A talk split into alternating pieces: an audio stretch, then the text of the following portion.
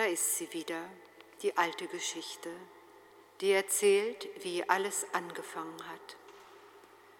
Sie wird uns als erste Lesung zum ersten Sonntag der Fastenzeit serviert, zum Evangelium von der Versuchung Jesu sozusagen als eine Art Vorspeise.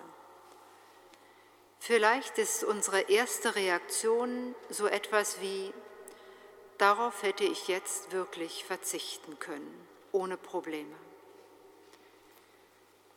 Dem einen schmeckt sie nicht, diese ewige Rede von der Sünde.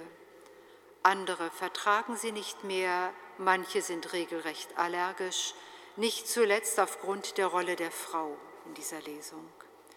Wieder andere meinen resolut, es könne nicht immer nur Schonkost geben und so sei es eben mit uns Menschen und daran sollte man sich gerade zu Beginn der Fastenzeit und überhaupt mal wieder erinnern. Aber geht es in diesen 40 Tagen wirklich um ein Erinnern, um ein Zurück? Geht es nicht vielmehr darum, den Blick zu weiten und nach vorne zu richten, Ostern bereits in den Blick zu nehmen und dem Licht entgegenzuleben, das von Tag zu Tag stärker wird. Der Anfang geht mit, sagt man. Aber dieser Anfang ist der alten Geschichte vom Sündenfall vorgelagert. Und genau hier wird es interessant und genießbar. Unsere Lesung begann so. Gott formte den Menschen, er schenkte ihm den Lebensatem und der Mensch wurde zu einem lebendigen Wesen. Das ist der Anfang, das positive Vorzeichen, das der Herr vor unsere Existenz stellt. Es ist das absolute Pluszeichen, das den Anfang markiert und ein für allemal stehen bleibt, unverrückbar, unwiderruflich, komme was wolle.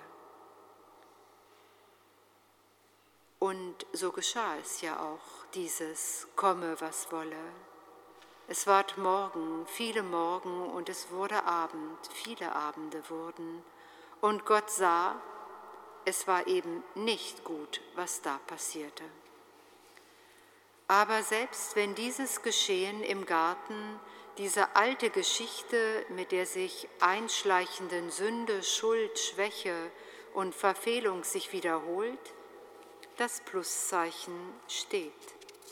Dieser Anfang geht mit bis zum Ende und am Ende umfängt uns ein Licht, das Licht des Ostermorgens, dieses ewige Licht, dem wir in diesen Wochen Tag für Tag näher kommen dürfen.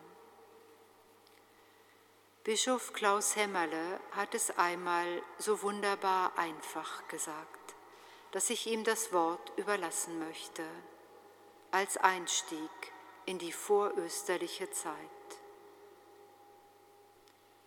Oh, ein Licht mit Nägeln, so sagte das Kind vor der brennenden Osterkerze.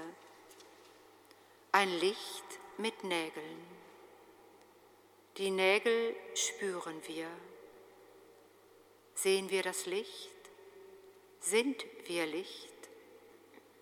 Jetzt, zu Beginn dieser 40 Tage, wünsche ich uns Osteraugen, die im Tod bis zum Leben, in der Schuld bis zur Vergebung, in den Wunden bis zur Herrlichkeit zu sehen vermögen.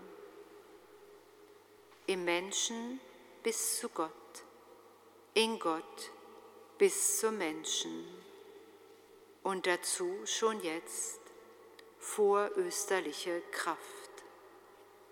Amen.